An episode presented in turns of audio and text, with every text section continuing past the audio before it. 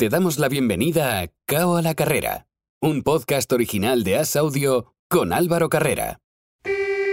Turno para el choque estelar de la velada. Turno para que el diario As se enfrente al análisis más completo de las artes marciales mixtas. Es el momento de MMA a la carrera. En el corner tenemos a Álvaro Carrera.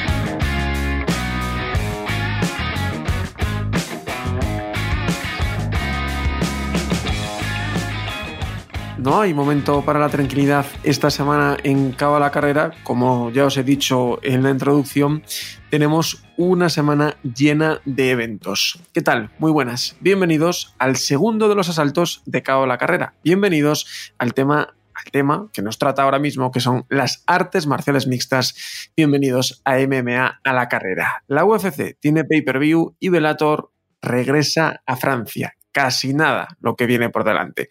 Para comentar todo ello, como siempre, me acompaña desde Miami el periodista Andrés Lichbel. Hola Andrés, ¿qué tal? Hola Álvaro, encantadísimo de, de, estar acá y bueno, ya emocionado por todo lo que vamos a hablar porque esta semana tenemos dos grandísimos eventos y bueno, el de la UFC 274 creo que, que, es una de las mejores carteleras del año, ya lo vamos a estar conversando.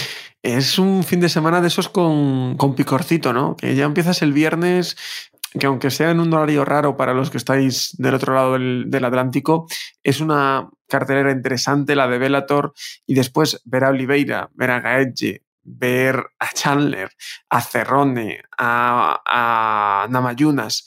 Uf, es que uno no sabe dónde mirar, no, no, hay, no hay tiempo para, para perderse ningún combate esta semana. Si bien lo decías, el viernes eh, la pelea en París nos toca a nosotros eh, tener un horario un poco diferente pero es, es, es una gran semana y, lo recalco, lo que nos va a ofrecer la UFC este sábado, los nombres que acaba de mencionar, creo que cualquier pelea de este main card que vamos a estar conversando puede ser fácilmente un main event de cualquier Fight Night y hasta más. Así que vamos al lío. Antes de ir al lío, antes de ir a lo que viene, vamos a lo que vino. La semana pasada, UFC Fight Night en Las Vegas, Chito Vera, que le metió una paliza descomunal a Rob Font, ganó a los puntos Chito Vera, pero porque Font mm, demostró que eh, tenía la mandíbula ese sábado de granito porque es increíble la cantidad de golpes que, que, aguantó. Sí, fue de verdad impresionante la actuación de, Chito Vera, lo mencionábamos, estaba la duda de cómo se iba a comportar en, en, cinco asaltos, algo donde Font ya había tenido una experiencia previa, y, nuevamente demostró Chito Vera que tiene un cardio espectacular y que es alguien bastante violento. Estaba viendo una foto que salió en internet de los últimos cuatro rivales de Chito Vera, cómo les quedó la cara. El caso Frankie Edgar y este caso Rob Font. Y de verdad que, que les pasa por encima. Hubo momentos en la pelea donde me da la impresión de que, perdón, de que Chito Vera podía finalizar la pelea y sin embargo siento que decidía no hacerlo para seguir saliendo al otro asalto y seguir dominando, que es algo que no sé si concuerdas conmigo Álvaro, pero ya entrando al tope de la división, que al momento de que estamos grabando no han sido actualizados los rankings, pero yo espero que Chito Vera ya esté en el top 5. Ya con los nombres que están ahí en el tope, no se puede dar ni media ventaja en absolutamente nada. Si se tiene la oportunidad de finalizar, hay que hacerlo, porque cada detalle se puede pagar caro. Y siento que, Chito Vera, lo repito, en esta pelea en múltiples ocasiones podía finalizar la pelea y siento que, siento que no quería hacerlo. Ustedes me preguntan qué pelea me gustaría ver ahora para Chito, eh, de quien estoy, bueno, muy feliz como latinoamericano, ver el primer ecuatoriano eh, estelarizando un evento y ganando de esta forma. Me gusta la pelea con Peter Jan. Casi nada. No ¿eh? sé qué opinas. A mí me encantaría, sería una muy buena pelea. Peter Jan viene de perder contra, contra Sterling dos veces. Chito Vera viene, viene en ascenso. Si le gana Peter Jan, obviamente tiene que ir por el título. Y a mí me gusta, me, me motiva mucho y creo que, que, es una pelea que se puede dar. Lo lógico es que Sterling se vaya contra quizá Dillashaw, ¿no? Más o menos ese sería el, el, plan que podemos tener en el, en el gallo. Y una cosa que destacabas, hay que finalizar en estos niveles, pero también para salvar un poco a, a Chito, eh, sí que es cierto que cuando le entran los golpes más potentes, esa rodilla, cuando le tira al suelo, siempre es con poco tiempo en el reloj. Sí. que también eso le lastra un poco, aunque ahí estoy de acuerdo completamente contigo. En estos niveles no puedes fallar, porque es que el otro es tan bueno como tú y en un segundo de descuido te puede finalizar y todo se va al garete. Sí, para, para aclarar y que no haya, em, para que no malinterpreten, yo no lo digo como crítica. ¿Cómo voy a criticar esta actuación de Chito Vera que lo vimos pasar por encima y ser una absoluta máquina? Es solo la, simple observación de eso, de que ya ahora va a tener que enfrentarse a tipos como Sanhagen, como Aldo nuevamente, como Dillashaw, como Peter Jan, y a estos tipos no les puedes dar ningún tipo de ventaja, valga la redundancia. Entonces quería hacer la salvedad de eso porque ya va a pelear contra el top del top de la división. Eso es, no, no, es, no es malo, obviamente, sino que, que, es algo que también pues, debe evolucionar el, el, propio luchador. Del resto de la cartelera eran los únicos ranqueados Font y Vera.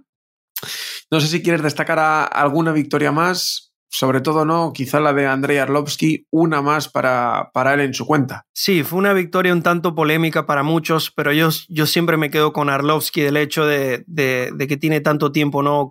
compitiendo en la liga. Sabemos que fue campeón hace muchísimos años, estamos hablando del año 2000 cuando él debutó, estamos diciendo que eh, hace 22 años debutó en la UFC y todavía está compitiendo y tiene una racha de cuatro triunfos.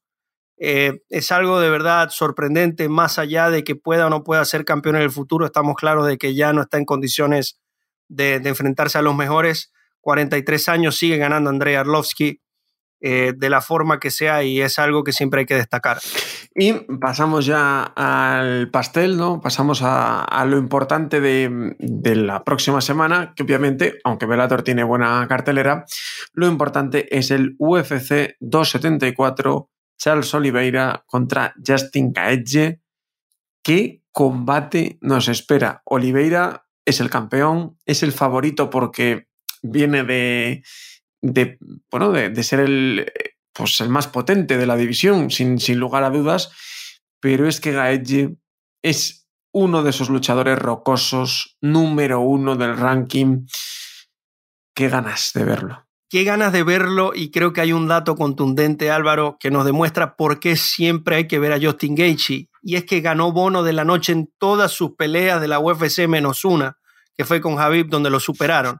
Esto quiere decir que prácticamente hay un espectáculo asegurado cuando Justin Gaethje se monta en la jaula y siempre es así. Viene de derrotar a Michael Chandler en un peleón, uno de mis favoritos del año pasado y de la historia de la liga por lo que nos ofrecieron ganó, eh, por cierto, sabemos sus cualidades, que, que, es alguien resiliente, es alguien que, no sé, hay que darle con un bate a ver si lo puede noquear, porque recibe dos golpes, da tres, se recibe tres, da cuatro y sigue hacia adelante y no hay manera de detenerlo. A esto le sumamos el hecho de que fue también luchador de la NCAA en la primera división y tenemos un peleador bastante completo que nuevamente buscará convertirse en eh, campeón de la UFC. Estaba yo haciendo las cuentas, 10 victorias al hilo para Charles Oliveira, casi nada. Y si miramos por el otro lado, Gaethje viene con una única derrota en sus últimos seis combates. Esa derrota llega contra Javib. Claro, si nos ponemos los últimos ocho para hacer una comparación similar o los últimos diez, salen las tres derrotas de Gaethje, pero han sido contra Khabib, contra Poirier y contra Eddie Álvarez. Casi nada. Estamos hablando del el top del top. De los, dos, de los dos mejores que yo creo que ahora mismo se pueden enfrentar en el, en el peso ligero, más allá de rankings, obviamente, es el campeón contra el número uno, poca duda al respecto, ¿no? Pero lo que decías tú, viene de ganar a Michael Chandler en un auténtico peleón, un Michael Chandler que ya aprovechamos, estará también en esta cartelera, han llegado de Velator. Se podía pensar que quizá no iba a dar el nivel, pero está dando un nivel espectacular y está dando unas guerras y unas actuaciones para quitarse el sombrero. Sí que es cierto que, bueno, los resultados no acompañan porque hay... Pero ¿contra quién fueron claro, esos resultados y cómo fueron? Claro, o sea, hay tres, tres peleas, dos derrotas, pero ganó a Dan Hooker y luego cayó contra Oliveira y contra Gaedge. Es increíble lo bonito que está el peso ligero lo difícil que está y las dos peleas que vamos a ver este, este fin de semana en esta cartelera. Sí, esta división tiene tiempo siendo una, para mí, la mejor de la UFC, la más llamativa. eh, sumando además el hecho de que hay figuras como Conor que de repente entran, salen, entonces lo sumamos a Darius, a muchos otros peleadores que tenemos y termina siendo muy llamativa. Álvaro, rapidito, hacía la salvedad de, las dos derrotas de, de Gaethje antes de Khabib contra Eddie Álvarez y Dustin Poirier. Siento que esas dos derrotas en cuanto al aprendizaje terminaron siendo victorias, porque a partir de allí hmm. Justin Gaethje cambió su forma de pelear. Creo que sus entrenadores le hicieron entender de que, ok, yo sé que a ti te encanta ir hacia adelante, al tú por tú, recibir todo el daño que sea, pero estás perdiendo kilometraje, estás perdiendo tiempo de vida como peleador profesional. Y desde ahí hemos visto un Justin Gaethje, eh, lo siento un poco más cauto, y bueno, vimos la, la racha de, de victorias que llegó a obtener después con cuatro triunfos, incluyendo un knockout a Tony Ferguson, que todos recordamos esa imagen de cómo dejó a alguien tan duro como Tony Ferguson. Ya hablando sobre el campeón, lo mencionabas en racha de 10 triunfos, los últimos cuatro nombres, Dustin Poirier, Michael Chandler, Tony Ferguson y Kevin Lee, nada más ni nada, menos. Eh. Más sumisiones en la historia de la UFC con 15 y más sumisiones en dos categorías en la historia de la UFC, en el peso, en el peso pluma y en el peso ligero. Alguien que tiene más de 10 años en la compañía, merece ser un gran campeón, lo está demostrando. La pelea, Dustin Poirier siento que lo lastimó, pero la pelea con Michael Chandler, pensé que Chandler lo podía finalizar, eh, finalizar perdón, en el primer asalto, sin embargo pudo reponerse. También demostró Charles Oliveira en el último curso que también tiene buenas manos, porque muchos lo daban como un peleador unidimensional por el Jiu-Jitsu. Ha demostrado que tiene poder y lo conversamos la semana pasada con Rafa García, quien se está preparando junto a Justin Gaethje. Nos decía, sí, tiene muy buen jiu-jitsu Charles Oliveira, pero ya con Michael Chandler demostró que con su alcance puede conectar buenos golpes.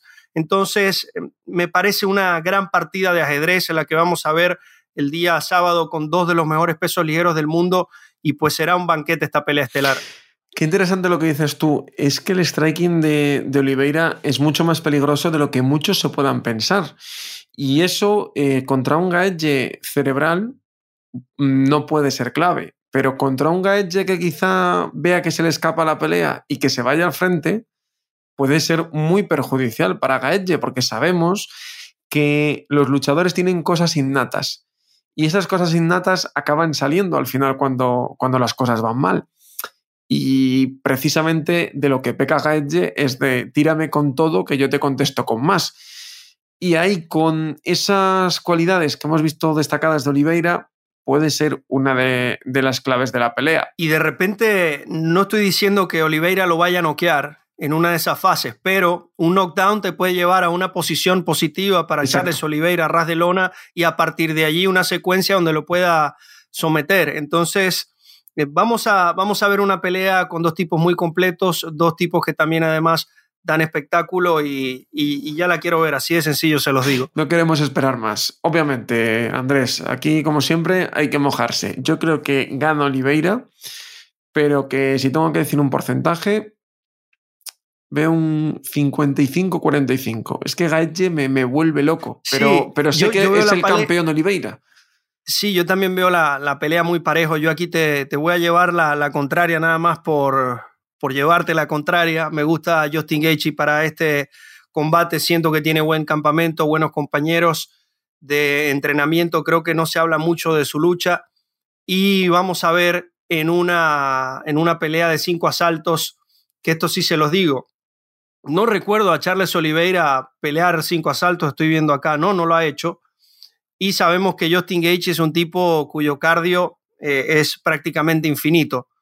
Entonces siento que si Charles Oliveira no despacha rápidamente a Justin Gage en los tres primeros asaltos, se le puede complicar la cosa con la presión del estadounidense. Veremos a ver qué sucede porque... Mm, es una moneda al aire. Exacto, es que puede pasar absolutamente de todo.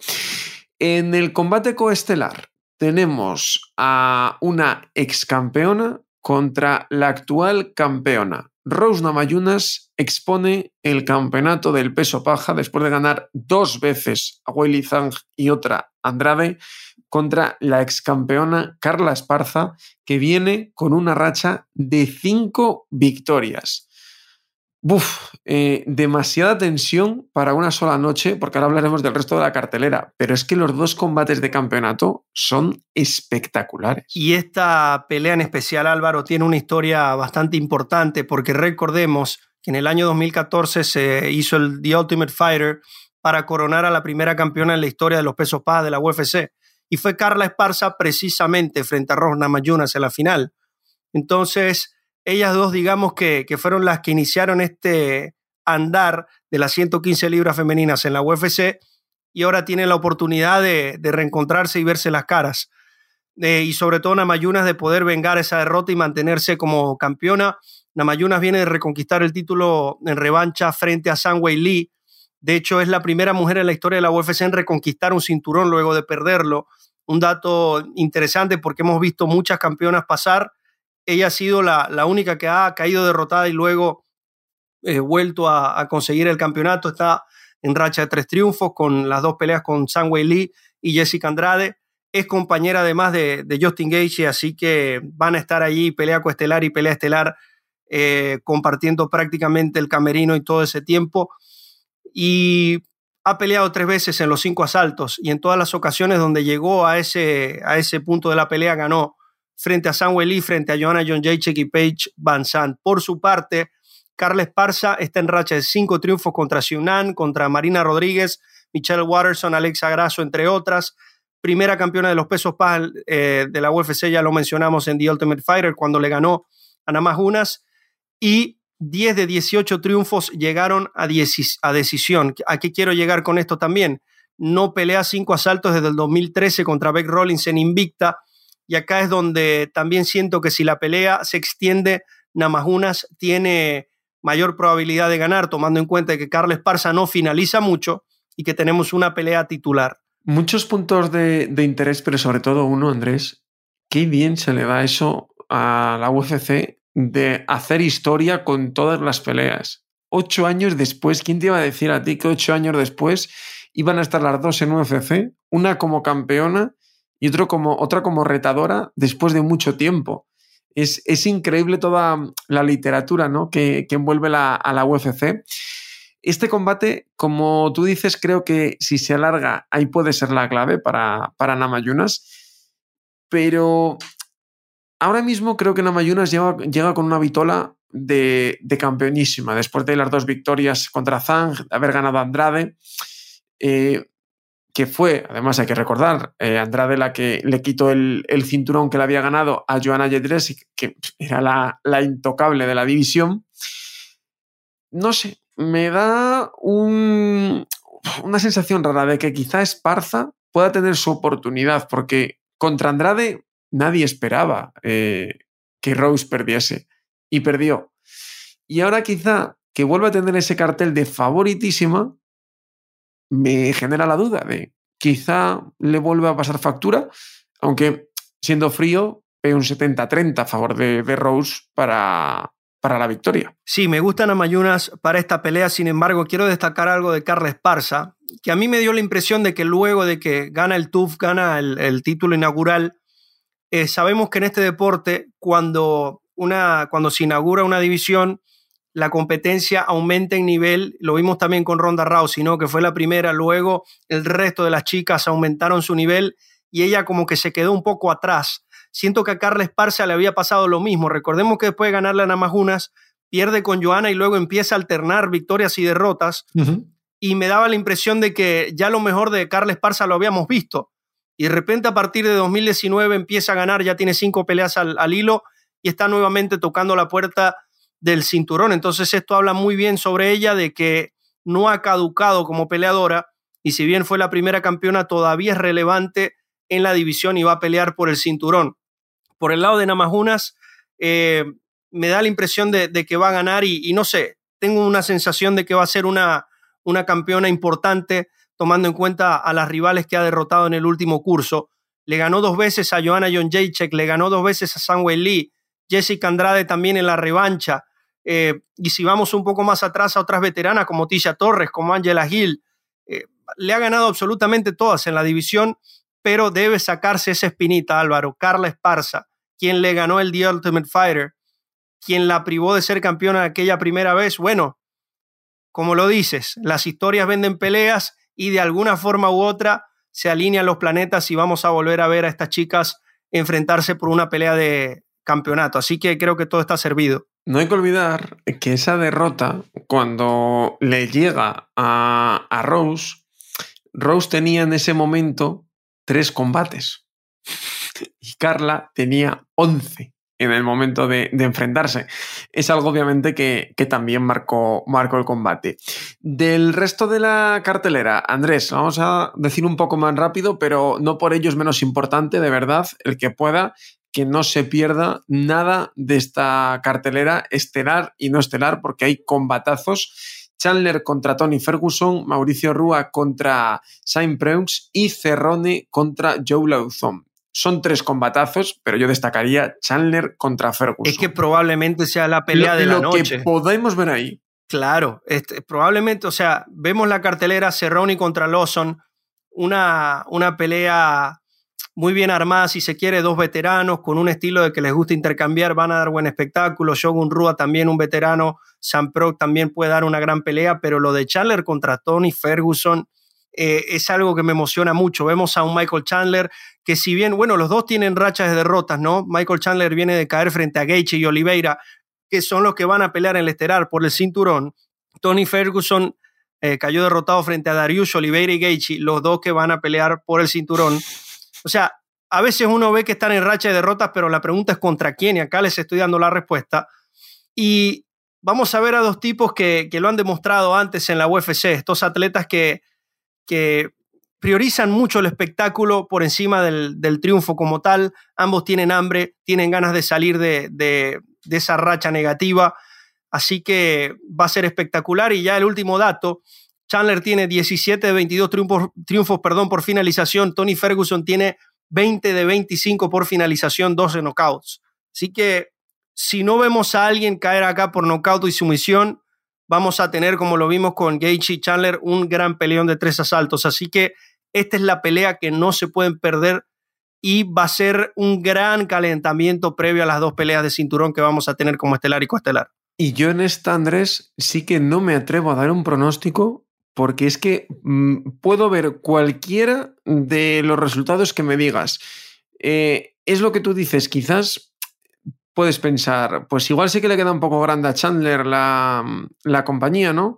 Eh, puedes pensar, quizá ha pasado el mejor momento de, de Cucuy, pero claro, es que contra quién han perdido, cómo han perdido, yo no te sabría decir quién va a ganar este, este fin de semana. No sé si tú te atreves a, decir un, un, pronóstico o ves un pronóstico claro, pero yo creo que está 50-50. Mira, a mí me gusta Michael Chandler siempre y cuando haya aprendido la lección contra Justin Gaethje que es algo que, él reconoció después, de que no fue una buena idea pelear del tú por tú con alguien como Justin Gaethje.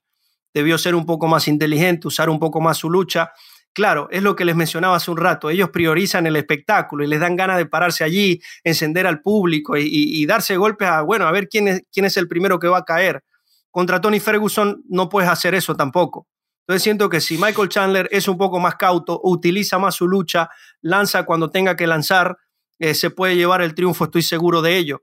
Pero bueno, vamos a ver también cómo llega Tony Ferguson, alguien que tiene amplia, infinita experiencia en la liga. Va a ser un peleón, eso sí les digo, que, que de toda la cartelera, con todo y que tenemos dos peleas de campeonato y muy buenos choques, este es el duelo que más quiero ver. Michael Chandler contra Tony Ferguson, dos de los mejores del mundo, que siempre no, nos dejan un gran combate para irnos a, ya a dormir tranquilos de, por haber visto algo tan espectacular. Cambiamos de compañía y antes de irnos al evento de esta semana nos vamos al de la próxima. El próximo día 13, Velator visita Dublín y allí tendremos a un español. Hablo de David Trayero, quien ya está con nosotros. Hola David, ¿qué tal? Hola, muy buenas. 13 de mayo, pelea en Velator. Casi nada. ¿Cómo se siente uno a, tan poquitos días de pelear en una de las promotoras más importantes a nivel mundial? Hombre, la verdad que es una sorpresa y, una, y unas ganas increíbles porque ya me queda un paso la última vez, que mi rival dio positivo en COVID, nos quedamos en el hotel y demás. Y un sueño, un sueño porque toda la vida dedicado a esto, pues para, para este momento. Muy nervioso, con muchas ganas. Ahí va yo, a la última vez. ¿qué se siente cuando estás tan, tan cerca y al final te quedas sin, sin opción de, pelear? Porque, hablando claro, fue una gran putada para, para ti y para otros tantos que os pasó lo mismo en ese evento. Pues sí, la verdad que después de todo el esfuerzo, de todo el sacrificio y la ilusión, porque es una ilusión, la verdad, solo pisar el octógono del velato. Pero bueno, tampoco fue culpa nuestra, nosotros cumplimos con el peso, cumplimos con, con la cita, eso no depende de nosotros, entonces un poco desilusionó, pero tampoco podemos echar la culpa a nadie. Nosotros, está, eh, o sea, la gente lo está escuchando, nosotros nos estamos viendo la cara y cuando has dicho lo de pisar la jaula de Velator se te ha iluminado la cara. es, una de, eh, es, una de, las cosas que, que, te queda pendiente por hacer, estar en una gran liga. Yo creo que con 37 años que tengo, yo creo que es el, va a ser el, el colmo, es decir, va a ser lo, lo máximo para mí. O sea, ya, ya estoy contento con lo que he hecho durante toda esta carrera, de que nadie nos ha puesto nada fácil, nos ha puesto muchas trabas. Y yo creo que esto es una recompensa.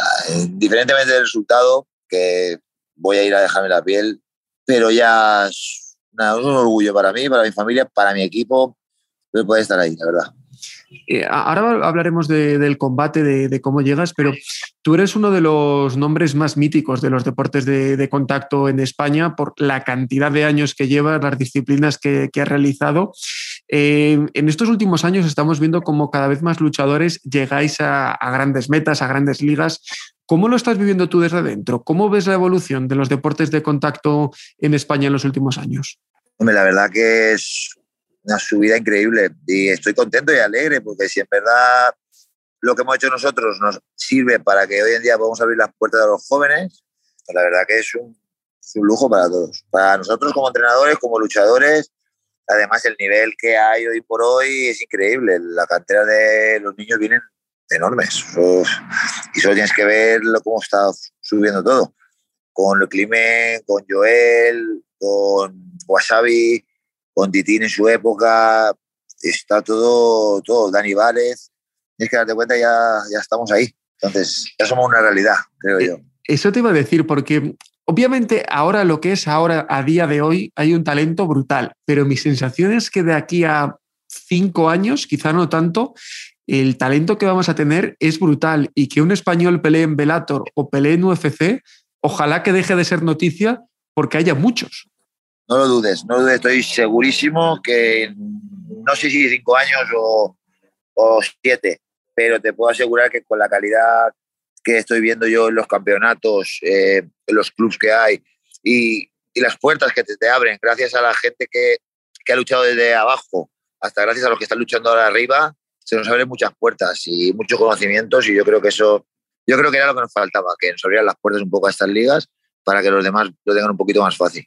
Y vamos al combate del día, del día 13. ¿Cómo llegas lo primero? Porque entre unas cosas y otras, pandemias de por medio y demás, llevas mucho tiempo sin, sin pelear lo que es en MMA, aunque has estado a puntito de hacerlo en, en varias ocasiones, se han ido cayendo los combates. ¿Cómo, cómo llegas? ¿Crees que notarás ese, esa inactividad de competición?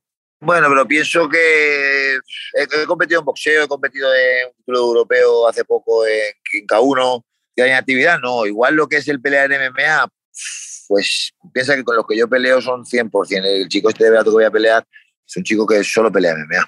Entonces, puedo notármelo, sí, pero voy preparado para, para las circunstancias que tengan que ser y, y pelear en todas las alturas. Si quiere pelear arriba, pelearemos arriba. Si quiere pelear abajo, pelearemos abajo. Espero que no me pase factura el tanto tiempo sin, sin pelear en un octógono, pero no creo que, que, me suponga, que me suponga nada al final la experiencia te hace suplir estas cosas, ¿no? Que tienes tanta experiencia que, bueno, que, es un, día más en la oficina. Sí, me, tengo más miedo a los nervios del gran evento, de, del, subirme ahí, de, me da más respeto a los nervios que el, que el mismo parón de MMA en sí, porque como el MMA lo llevo desde toda la vida, al fin y al cabo, estoy entrenando muy bien, estoy haciendo un buen camp, tengo unos buenos compañeros que me meten muchísima presión y entonces no, no tengo ningún problema en el tema Es más por los nervios, seguro. Entonces, ¿hay nervios de verdad? Cuando alguien es tan veterano como tú, ¿hay nervios? Más, que nervios, ilusión. Estoy ilusionado y nervioso, sí. sí pero nervioso de otro tipo, de, no nervioso por la pelea, sino nervioso por el acontecimiento, Wembley. Eh, para mí, Velator una, es un sueño. Entonces, estoy nervioso, claro, lógicamente. y que al final sabes que si las cosas van bien, no será el único capítulo del sueño, ¿no? Correcto, correcto. Pero una vez que ya luego va bien, yo creo que serán diferentes, pero ahora es un poquito pues, como un niño cuando abre su regalo, ¿no? Es como, no sé, estoy muy ilusionado y la verdad que es muy contento. Indiferentemente, ya te digo yo, pase lo que pase, pero estoy con muchísimas ganas y esos nervios buenos, porque he vuelto a coger un poco de ilusión, digamos, ¿sabes? Mucho tiempo peleando haciendo muchas cosas, pierdes un poco como es el, la ambición. Y ahora estoy recuperando un poco las ganas de, de volver a, a superarme, ¿sabes? Eso te iba a preguntar yo, porque en una carrera tan larga como la tuya, que, has pasado tantísimas cosas, eh, ¿cómo se va manteniendo la ilusión? Porque imagino que todos en cualquier ámbito de la vida tenemos etapas, pero obviamente en la lucha también las hay, pero es mucho más complicado por el sacrificio que tenéis que hacer diario. Pues mira, de, la verdad yo soy padre de tres hijos y recién un gimnasio, me cuesta la vida el prepararme las peleas pero como siempre he dicho, he peleado siempre porque me gusta pelear, no porque nadie me lo haya impuesto. Lo hago con gusto. Sí que es verdad que había perdido un poco la motivación de conseguir que, gracias a Dios, pues he, he ganado campeonato de España kick, de K1, europeos, de boxeo, he estado boxeando, he estado peleando en MMA, siempre he competido a un gran nivel, gracias a Dios. Y ahora llega un punto que necesitaba un puntito más. Y yo creo que esto de Velator va a ser lo que me colme. Es decir, aquí está mi, mi recompensa ya no tenía la motivación, la tenía un poquito pues eh, asentada, ¿sabes? No sé si me explico bien. Estaba un eh, poco, necesitaba algún reto, un reto más. Exacto, un reto diferente, ¿no? Eh, podríamos decir que es el broche a la carrera, pero no sé si tú también te, te pones plazos o de momento estás disfrutando el momento y ya se verá lo que viene. Ah, hombre, vamos a ver, hay que ser realistas. tengo 37 años, no soy un chavalito. Entonces, si las, si las lesiones me acompañan y el cuerpo me deja, yo creo que hasta que vea que no, que no doy la talla. En el momento que yo vea que, que mi cuerpo no responde o que no soy el mismo que era, voy a dejar de, de competir en, en, grandes, a gran nivel. Ya sea K1, sea en boxeo, sea donde sea. Yo en el momento que vea que una pelea que hagan no esté a la altura, que, es, que esté muy por debajo, dejaré de competir ahí. Me centraré simplemente al gimnasio y a los chavales. Porque además estás en una categoría que al final en ninguna se puede jugar, pero en el peso máximo eh, es donde menos puedes, puedes jugártela porque hay, hay gente muy dura por delante y sobre todo que, que bueno, que, que, estáis en serio riesgo. Correcto, no, en, ningún, peso te puede jugar al fin y al cabo, pero lo que es peso pesado, una mano cambia toda la pelea además son manos fuertes. Por eso siempre intento, siempre he intentado pensar que hasta el momento que yo no rinda, que yo vea que, que no estoy al nivel, dejarlo. Es lo mejor, lo más adecuado para todos. Nos contabas, David, que, que, estás entrenando a gran nivel, que has recuperado la ilusión. Arunas Andriuskevicius es tu oponente en Velator. ¿Ya la has estudiado? ¿Ya te ha dado tiempo de ver por dónde se le puede meter mano? ¿Qué es lo más peligroso que trae? Sí, eh, bueno, lo, lo, conocía, lo conocía de antes. Tengo varios amigos que han entrenado con él en el London pues la verdad sí, tengo más o menos eh, el planning hecho, mirado, aunque luego todo no es como se estudia, pero bueno, tengo mi plan A y mi plan B, sí, es cierto. Ya tengo un poco mirado cómo, cómo intentar llevarlo lo mejor posible. Al final, cuando alguien tiene tanta experiencia en, en, los deportes de contacto, obviamente hay que tener plan A, plan B y hay que tenerlo bien marcado, pero eh, también os guiáis más por las intuiciones una vez que, que, empieza la pelea y ves cómo va el rival. Sí, no, claro, yo, yo empiezo con una idea pero sobre la marcha yo pienso una cosa, igual me ha pasado muchas veces, me han dicho que es un tío, por ejemplo, que es un tío pegador y yo cuando me ha pegado yo no he notado esa potencia, entonces yo he cambiado mi plan. O al revés, o me han dicho que, ostras, pues no va también con las piernas y me ha pateado, he visto peligro y tiene que cambiar. Al fin y al cabo, tú vas con un plan, pero tienes que ir amoldando sobre la marcha siempre. Pues David, te deseo muchísima suerte en ese combate. Lo más importante de todo, disfrútalo, que después de una carrera como la que has tenido, te mereces esta gran, gran gala en la que vas a estar en Velator. Así que disfrútalo y que vaya muy bien y que dentro de nada hablemos, pero porque vuelves con la victoria de Reino Unido. Muchas gracias. Muchísimas gracias y gracias por la atención y por la entrevista. Gracias. Qué alegría que cada vez son más los eventos grandes en los que hay españoles y sin duda alguna David Trayero es uno de esos hombres que lleva muchos años en la industria y que se merecía este combate. El suyo será la próxima semana, pero este, este viernes, Andrés, 6 de mayo, tenemos cita en París. Ryan Bader contra Jake Congo. Un combate, además, súper, súper, súper morboso, porque hay que recordar que Bader estaba mm, prácticamente, lo dijimos aquí, para el retiro, porque venía con una racha horrorosa. Bueno, ganó en su último combate, ganó al campeón interino y ahora tiene la revancha de un combate que se dio en septiembre de 2019 que por un piquete de ojos no tuvo resultado contra Congo. Va a ser en París. Congo es francés. La atmósfera que se va a respirar allí va a ser una absoluta locura. Mm, lo hablábamos también cuando se anunció este combate. Demasiado, demasiado pronto, quizá para Vader, que peleó a principio de año. Tiene tantas cosas este combate que es otro de los que no se puede perder uno. Si mencionas que, hay tantas cosas y, vamos a hablar sobre ellas. Número uno, Che Congo en el debut de Bellator en París, luego de que legalizan las MMA en Francia, cae derrotado con Timothy Johnson. Entonces quiere sacarse esa espinita frente a su público de, bueno, poder ganar y no solo ganar. Ahora tenemos un título en línea frente a alguien como Ryan Bader, con quien pues ya acabas de mencionar la historia, fue un no contest. Che Congo en, en Bellator es alguien histórico, es quien tiene más peleas en la división de peso completo con 17, más victorias con 13, sin embargo no ha podido convertirse en campeón en las dos oportunidades que ha tenido, con Bader en 2019, donde Álvaro hacía mención, y frente a Vitaly Minakov en 2014. Sí que puede ser la tercera la vencida para Che Congo frente a su público y creo que tiene toda la motivación. Quiero hacer una salvedad importante sobre Che Congo y lo que representa para las MMA en Francia, porque hoy vemos a, figuras como Francis Ngannou, que si bien no es francés de nacimiento, se formó allí, inclusive cuando entró a la UFC representaba a Francia, vemos a Cyril Gann y otra camada importante de peleadores. Pero Che Congo debutó en la UFC en el año 2006 y fue, si se quiere, el primer francés de renombre quien, quien abrió las puertas a todos. Luego vino Francis Carmont en el 2011 y muchos otros, pero Siento que Che Congo es el pionero de las MMA en Francia, si se quiere, en cuanto a darlo a conocer a nivel mundial, y va a tener la oportunidad de convertirse en campeón de Bellator MMA en su casa frente a un tipo como Ryan Bader.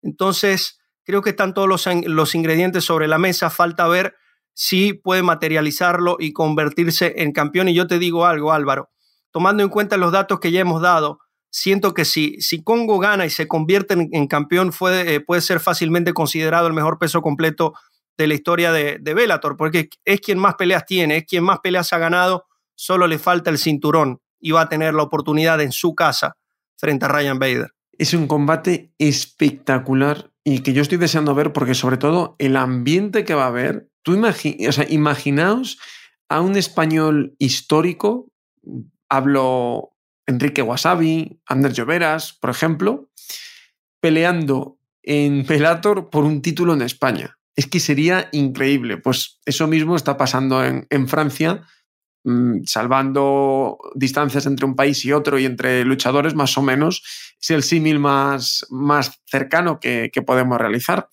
Y en el combate coestelar, eh, Joel Romero, dos victorias en sus últimos siete combates. Debutó con derrota en Bellator después de, varios aplazamientos. Tuvo, ha tenido otro de por medio. Su primer combate en Bellator fue en septiembre de 2021. Perdió por decisión dividida. ¿Podemos estar ante la última pelea de, de Joel Romero? Es posible, habría que ver, obviamente, qué tan largo es un contrato con la promoción, pero bueno, si tomamos en cuenta su edad, 45 años, habría que verlo, aunque físicamente sabemos que Joel Romero eh, parece un muchacho de 20 años, sí que creo que él podrá pelear hasta cuando él lo desee. Mencionamos la, la, racha de derrotas importantes, también ver los nombres Robert Whittaker dos veces, Paulo Costa, Israel Adesanya y Phil Davis en su debut de Bellator, quien siento que fue muy superior a él.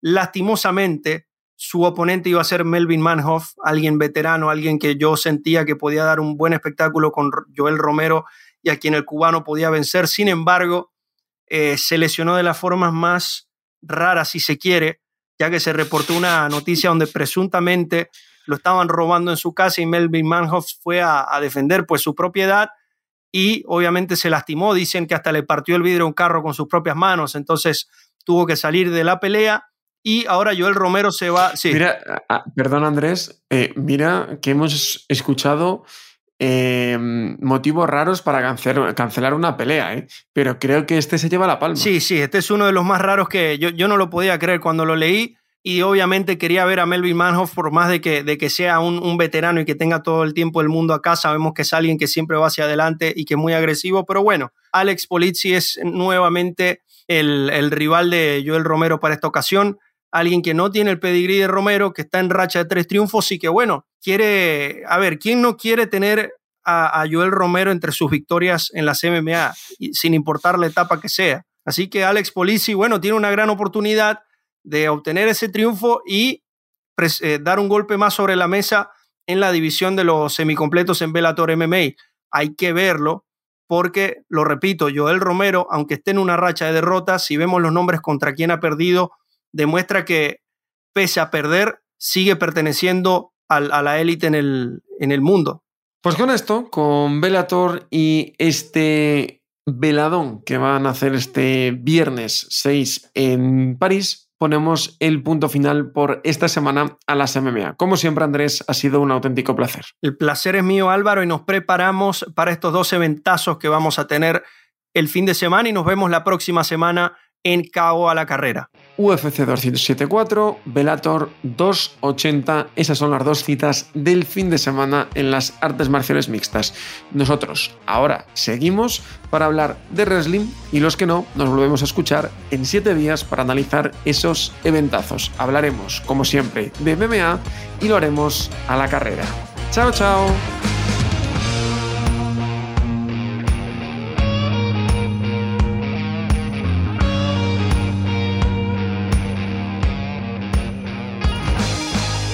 Gracias por escuchar Cao a la Carrera, un podcast original de As Audio con la dirección de Álvaro Carrera, la producción de Javier Machicado y la realización de Vicente Zamora. Todos los miércoles en la sección de As Audio en as.com.